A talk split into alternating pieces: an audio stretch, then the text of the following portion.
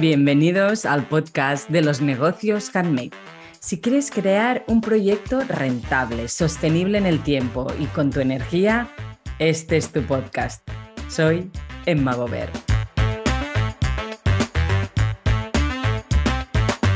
Hola Handmaker, nos estrenamos con esta serie dedicada al Festivalet. Para conoceros, para aprender de vuestras experiencias y dar voz al mundo handmade. En este primer episodio empezamos con Alicia Rosselló, fundadora y directora del Festivalet desde hace 15 años. Adentro entrevista. Hola Alicia. Hola. O Ali, ¿te dicen Ali? Ali, Alicia. Como quieras. Ah, bueno, primero de todo, muchas gracias por aceptar esta invitación. Ah, gracias por venir. un súper placer y un honor estar aquí súper bien rodeada. Y bueno, muchos yo creo que ya te conocen. Bueno, Ah. no suele salir mucho en las cámaras, ¿eh? Sí, sí. Quizá me han escuchado en el podcast de Dudua o saben mis proyectos, pero normalmente no pongo mucho mi cara porque me da vergüenza. Sí, bueno, pero ahora has sacado un curso en doméstica. Ya, qué vergüenza, no lo he visto No, tampoco. está súper bien, yo sí que lo he visto. Está súper bien y nos queda todo muy, bueno, muy claro, muy pedagógico. Gracias. Pues bueno, preséntate tú. ¿Con ¿Quién Eh, eres? Pues, bueno, soy Alicia y soy de Barcelona. Eh, empecé, yo soy diseño digital, pero me gustaba todo lo hecho a mano. Y cuando salí de carrera monté Dudua, como es una- era una pequeña tienda de galería. Y luego ya empecé a organizar talleres en el 2006, cuando aún no había talleres de casi nada hecho a mano. Y empecé, a mí me gusta mucho el textil y también me gusta, o sea, me daba pena que muchas técnicas artesanales se perdieran. Y en esa época, que parece que no hace tanto, pero ha pasado 16 años, ha cambiado mucho el sector, ya lo sabes. Sí. Y ahora hay como hay más boom de tal, pero en ese momento no, empecé a hacer talleres y luego monté el Festivalet, eh, que es donde estamos ahora, que es una feria de diseñadores y artesanos que hago desde el 2009. Y también hago talleres nómadas, que son viajes para aprender con artesanos en diferentes sitios del mundo, como Perú, Mallorca, Marruecos, Guatemala, Oaxaca. Y un poco como todos mis proyectos siempre giran alrededor de la artesanía y el diseño, pero bueno, me gusta más decir artesanía. Y tú haces también. Yo hago también, lo que pasa es que llega un punto que al final estoy tantas horas delante del ordenador trabajando que al final no me da mucho tiempo. Pero sí he hecho todo, he hecho telar eh, de pedal, he hecho ganchillo, he hecho bordado, he hecho... O sea, a mí me gusta probar todo, entonces en Duduac hago muchos talleres y yo paso por todos, o sea, he hecho todo, cestería, pues soy como un poco que me gusta ir probando cositas, pero no me caso con ninguna técnica. Bueno, te, te casas con la técnica de organizar. Sí, a mí lo que y- me gusta es organizar o buscar artesanos, descubrir gente que hace cosas, cómo pensar proyectos o cómo tirar adelante el proyecto, cómo darles visibilidad, ¿no? También es una de las razones de Festivalet es dar visibilidad a otros artesanos. ¿Te, te, eh, te consideras visionaria? No. Pero, pero sabes que lo eres. No sé, a veces también pienso como que hay otros países del mundo que están un poco más avanzados, como puede ser Estados Unidos, algunos países del norte de Europa. Y sí que, por ejemplo, cuando yo creé festivales, eh, no había ninguna feria en España o en Barcelona. Tipo, sí, pero sí que yo tenía referentes del extranjero. Vale. O sea, no he hecho lo mismo, pero yo veía cosas en Australia, veía cosas en Estados Unidos y decía, ¿y por qué aquí no? O sea, que hay un montón de, de diseño, un montón de artesanía, un montón de gente haciendo cosas. Y no, eh, no hice una copia de eso, pero fue como una inspiración también un poco porque yo tenía 22 años cuando empecé y creo que, bueno, conocí a una chica americana y me dijo, ay, yo tengo un negocio propio, tengo tienda y pensé, ay, pues tener un negocio propio a los 22 años. Yo pensaba que tenía que mandar mi currículum y que alguien me diera trabajo. Entonces, Vale. desde ese momento siempre es como que he generado yo mi propio trabajo. Vale. Y eso es como una mentalidad que quizá aquí en la escuela no te infunden mucho, pero creo que en países como Estados Unidos sí que es como hay más mentalidad de crear tu propia empresa o ser emprendedor, es algo como más normal. Es posible. Claro, entonces ahí fue como un clic y fue como, ah, wow, pues lo voy a intentar y siempre he pensado, yo lo intento y si no funciona, pues yo lo he intentado y me he quitado el gusanillo ese de, ¿y si lo hubiera hecho? Y si sale mal, pues lo he intentado y si sale bien, pues mira, viva. o sea que de alguna manera vistes la, la, la necesidad, ¿no? Vistes Sí, yo vi que no había- ninguna feria, por ejemplo, en el caso de Festivalet o por ejemplo en Dudubay quería aprender cosas y no, no encontraba eh, dónde. Eh, y luego, por ejemplo, en talleres de los viajes, yo quería viajar, pero yo quería ver, entrar en el estudio de los artesanos, aprender cómo hacen las alfombras en el Atlas, en Marruecos, y como, como no lo encontraba, dije, pues lo monto yo. Pero no me considero así como visionario, fue como, como no existe, lo hago y, supongo que habrá a otra chalada que le gustará también. no me sale pensar, a ver si a alguien le gusta eso. Pero hay que Festivalet es uno de los festivales referentes ahora mismo, lleváis muchos años. Ahora es la edición 15 el único año que no se hizo presencialmente fue en 2020, eh, pero sí que hicimos versión online. Vale. Hicimos a, todos los estudios, todos los artesanos, eh, hicimos entrevistas, eh, cómo eh, trabajaban, etcétera, porque también es importante ver lo que hay detrás, del proceso. pero sí, así como jijaja, y al final han pasado tantos años, cuando empezó con unas ocho mesitas, a ver si viene alguien en el 2009, pero ha sido como un, todos los proceso, ha sido todo como muy lento y muy orgánico, o sea, no ha sido como, yo no empecé el proyecto diciendo, voy a hacer una feria que hayan 100 stands y vengan X, no sé, muchísimo, no, es como, vamos a hacer esto, y es como, ¿hay interés? Pues en, pues en vez de 8 pongo 10 mesas, y el año siguiente, pues en vez de 10 pongo 14, y ha sido así, pero muy pasito a pasito. Es como algo muy natural de los negocios handmade, ¿no? Que crecen y fluyen naturalmente. Claro, yo creo que realmente si quieres ah, intentas apurar algo o hacerlo como muy rápido, al final es como más, es más fácil como pillarte los dedos. Entonces es mejor. Para mí es despacito, pero mucha paciencia también. Y, como, y pierde esencia, no es tan personal. Claro. Yo, por ejemplo, hay cosas que podíamos haber hecho para crecer más Festivalet mm. o para sacar más dinero, pero eso hacía que en cierta manera se pervirtiera el concepto y perdiera la esencia yo creo que la gente lo que le gusta, que aprecia Festivaleto, que puede diferenciarlo de otras ferias, porque ahora obviamente hay millones de ferias, es como que aún tiene la esencia, ¿no? Sí. Creo que eso es lo que te va a diferenciar del, del resto, ¿no? Es un valor añadido. Claro. ¿Qué tenéis en cuenta para que, porque tenéis muchas solicitudes? Sí. ¿Y tú te las lees todas? Sí. ¿Qué, o sea, ¿qué realmente buscáis en, en, los artesanos que vienen a, a claro. Eh, siempre hacemos la convocatoria abierta en septiembre, está abierto a todo el mundo, eh, de todos los países, que eso también me lo preguntan, pero eh, bueno, y también llevo muchos años haciendo la selección, así que ya tengo el ojo bastante. Yo sé más o menos cuál es el, producto que puede estar en la línea festival que le puede gustar a la audiencia de festivales, ¿no? que también es importante conocer a qué le gusta a tu público y que tengan también un poco que encajen, que no sea como, o sea, que estén más o menos, obviamente, en sintonía todo, pero siempre pienso como que algo que cuando lo vea me sorprenda ¿no? Es como un plan que es el wow. Y siempre pienso, ay, no sé, llevo tantos años que quizás no me va a sorprender. y de repente cada año flipo porque la gente es como que se la ha currado increíble. Y también, obviamente, es también muy importante, aunque tú hagas un producto increíble, pero la puesta en escena es súper importante.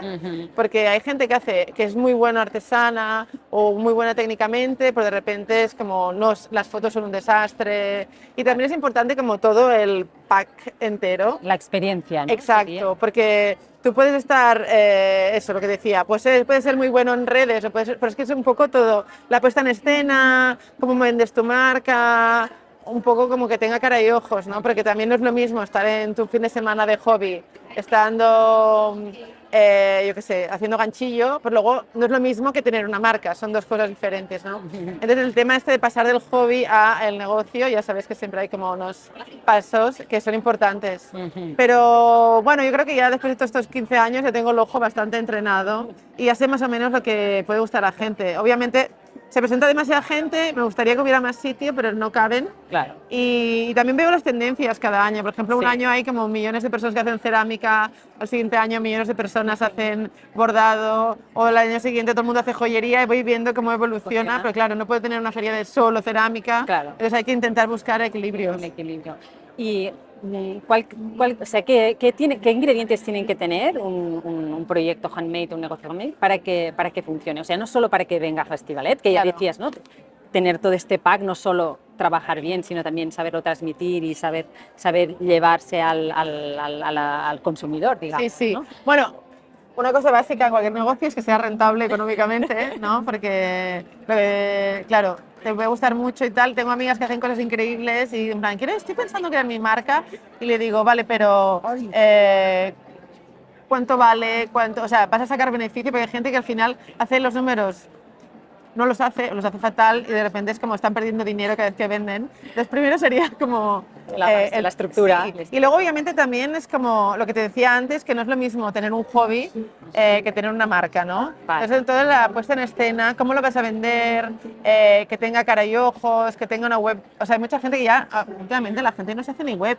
A mí me parece como que, que, que parece que sea del pasado la web, pero n- no puedes vivir solo de Instagram. Entonces un poco yo necesito... Instagram no es tu casa. Claro, no es- y además que Instagram un día desaparece y te quedas sin todo eso, ¿no? Entonces, como que para mí que tiene que tener eso, la- como se decía en el cole, introducción, nudo y desenlace, un poco todo. No es simplemente hacer un producto, sino es todo el packaging que hay alrededor.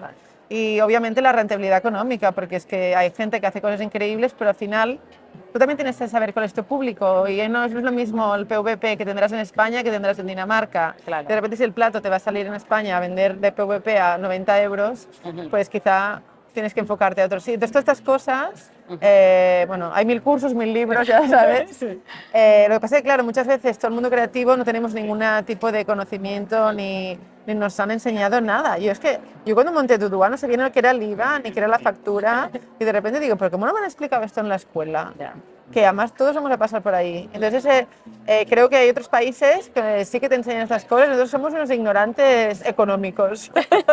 Sí, sí, sí, no doy sé si fe. respondo un poco tu pregunta, Sí, porque voy sí, un poco sí. así. Bueno, tener esta visión de negocio. ¿no? Realmente. Y parece que también, como hablar de negocios, hablar de dinero es algo como algo negativo, y en realidad no, porque si no hay rentabilidad, tú no puedes tirar tu negocio adelante y tendrás que dejarlo. Así que no es negativo hablar de, de- de dinero. O sea, De ser- al final del día todo el mundo necesita Necesitamos dinero. comer y es energía. Exacto, entonces como creo que hay que hablar del dinero como una parte más, no como algo negativo o tabú.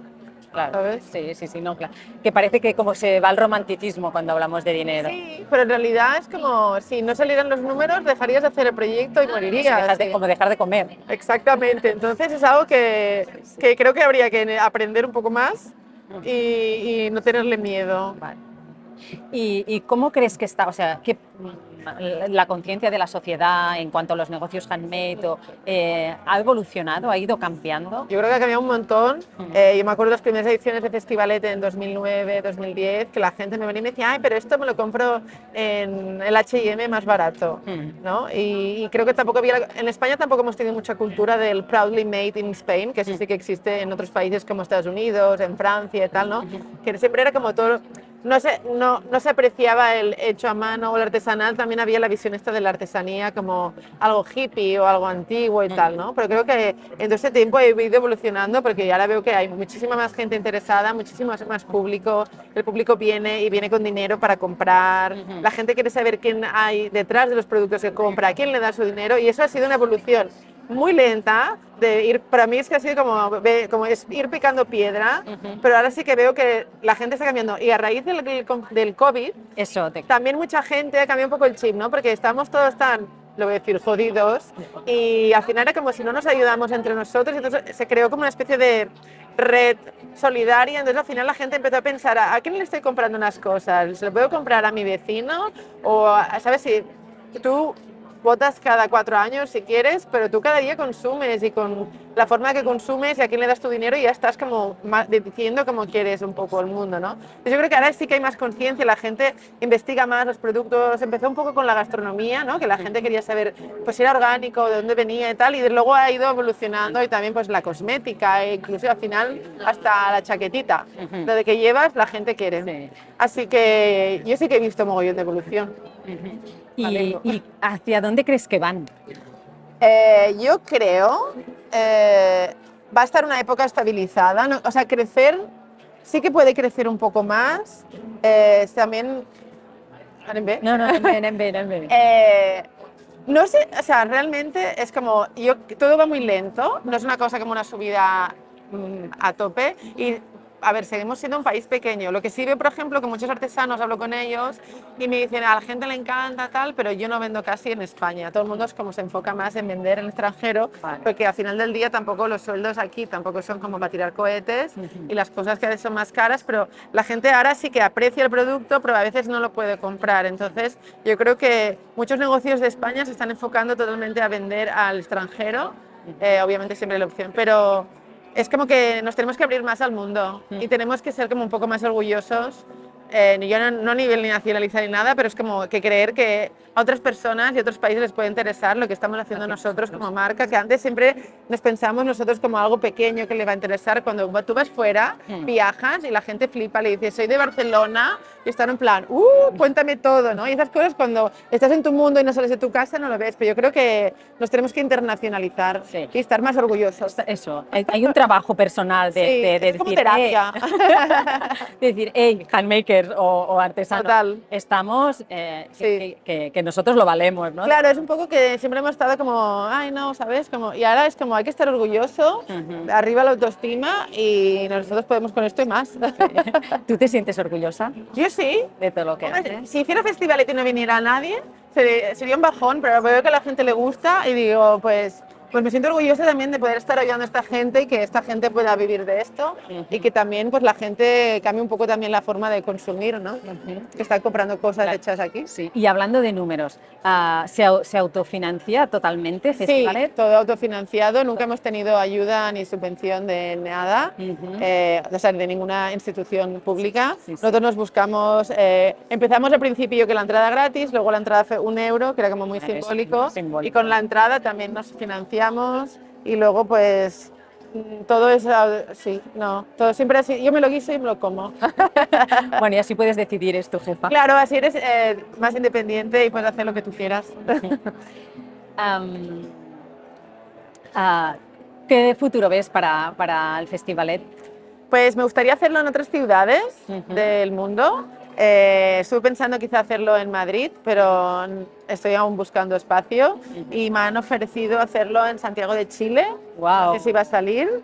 Eh, me gustaría eso, eh, salir un poco porque creo que el diseño de Barcelona es como está muy bien visto en otros lugares Ujú. y también un poco pues darle una plataforma a diseñadores y artesanos españoles para tener visibilidad en otros lugares. Ujú. Pero bueno, a ver, porque no es tan fácil. Una cosa es decirlo, la otra es hacerlo.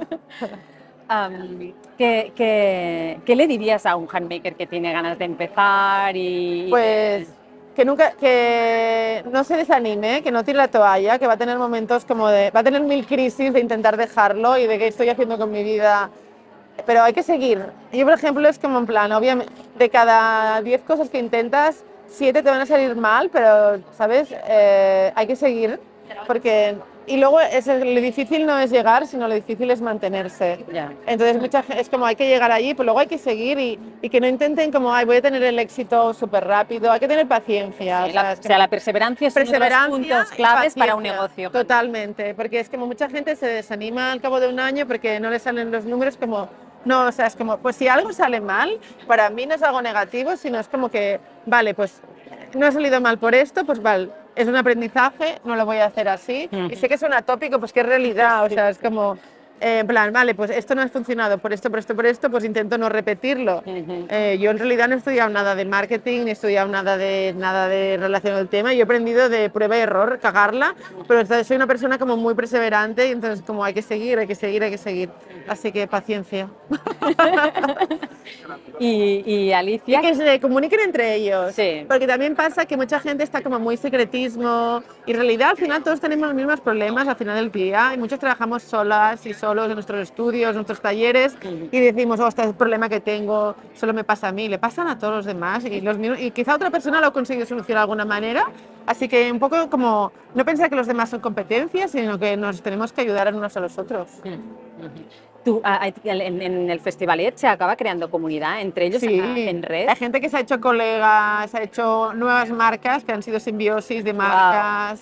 Eh, o gente que lleva años siguiéndose online, pero como uno vive aquí, el otro vive allá, entonces aquí es como el, el punto de encuentro. Ujú. Y sí, además también con todos estos años he visto como que las marcas, hay muchas marcas que han evolucionado un montón, marcas que empezaron siendo una persona, ahora son cinco, entonces sí que es un momento eh, bastante interesante. Sí que es un poco como que tienes tantos clientes que no te da tiempo un poco de salir de Ujú. tu stand, pero sí que hacemos luego, eh, después cuando cerramos la feria, por la noche hacemos un momento de networking entre participantes, que por si quieres venir puedes.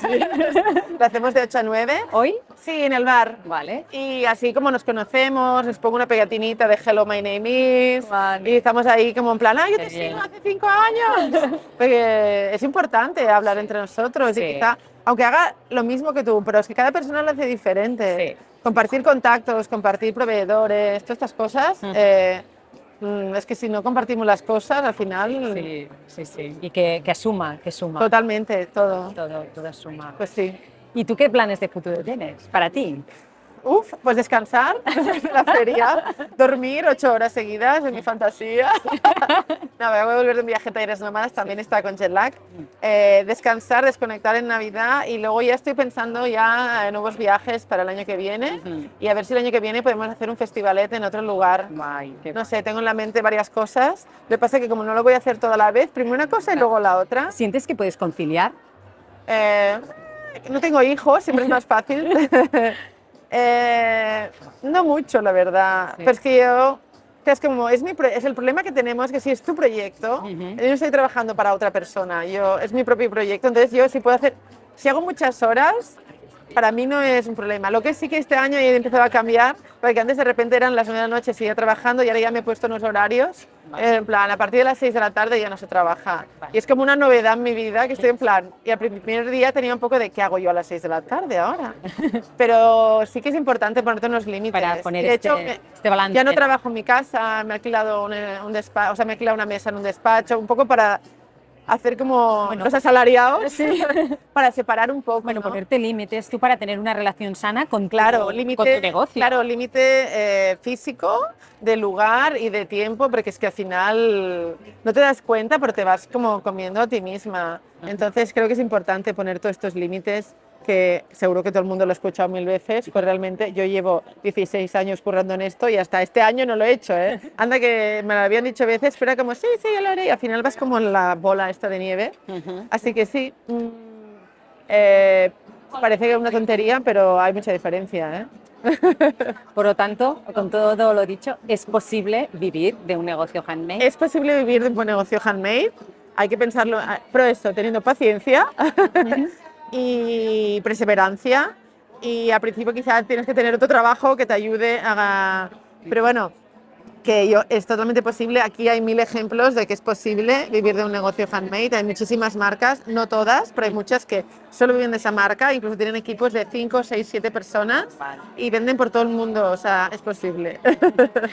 ¿Qué, les dirías a, los handmakers que quieren venir el año que viene? Pues que se acuerden que la convocatoria es del 1 al 25 de septiembre, porque siempre me pregunta todo el mundo el día 5 de octubre, cuando ya está todo. Entonces, eh, que preparen muy bien su proyecto, que hagan buenas fotos, que tengan una web, que no sea solo Instagram y que cuando, por ejemplo, alguien, en- que piensen, como dicen los argentinos, dice una cosa que es APB, que es apto para boludos, porque si yo- cuando, que piensen también como las personas que miran su web, cuando entren, como que puedan, eh, solo entrar en la web, la gente tiene que entender qué estás haciendo. Vale. Si es demasiado complicado, cierran la web y se van. Y, que piensen en un organizador, yo, por ejemplo, yo miro 600 portfolios cada año. Claro. Si entro en una web y no estoy entendiendo nada, y yo soy millennial y estoy acostumbrada a mirar webs, ya voy a salir, así que lo piensen. Tengo un curso en doméstica, que... no, pero que piensen todo, porque no es simplemente pongo una mesa y me pongo a vender. Vale. Hay muchísimas más Hay cosas y tienen aún tiempo hasta el 1 de septiembre para prepararlo. Para preparar. Sí, sí. Pues, no sé, ¿alguna cosa más que quieras decir? Eh, pues creo que he dicho casi todo, ¿no? Sí. Muchas gracias. A ti, gracias por venir y por la Gracias. entrevista. Es un súper Nada, si he podido ayudar a alguien, pues Sí, mejor. esperemos que sí. De esto se trata, de esto se Sí. trata. Pero bueno, eso, para mí lo clave es no tener prisa. Paso a paso. Exacto, una cosa de la otra. Sí, sí. Pues nada. Pues muchas gracias. gracias. Nos vemos esta noche. Perfecto, hasta luego. Venga, hasta luego. Gracias por escucharnos y compartir este espacio con nosotros. Nos vemos en el próximo episodio.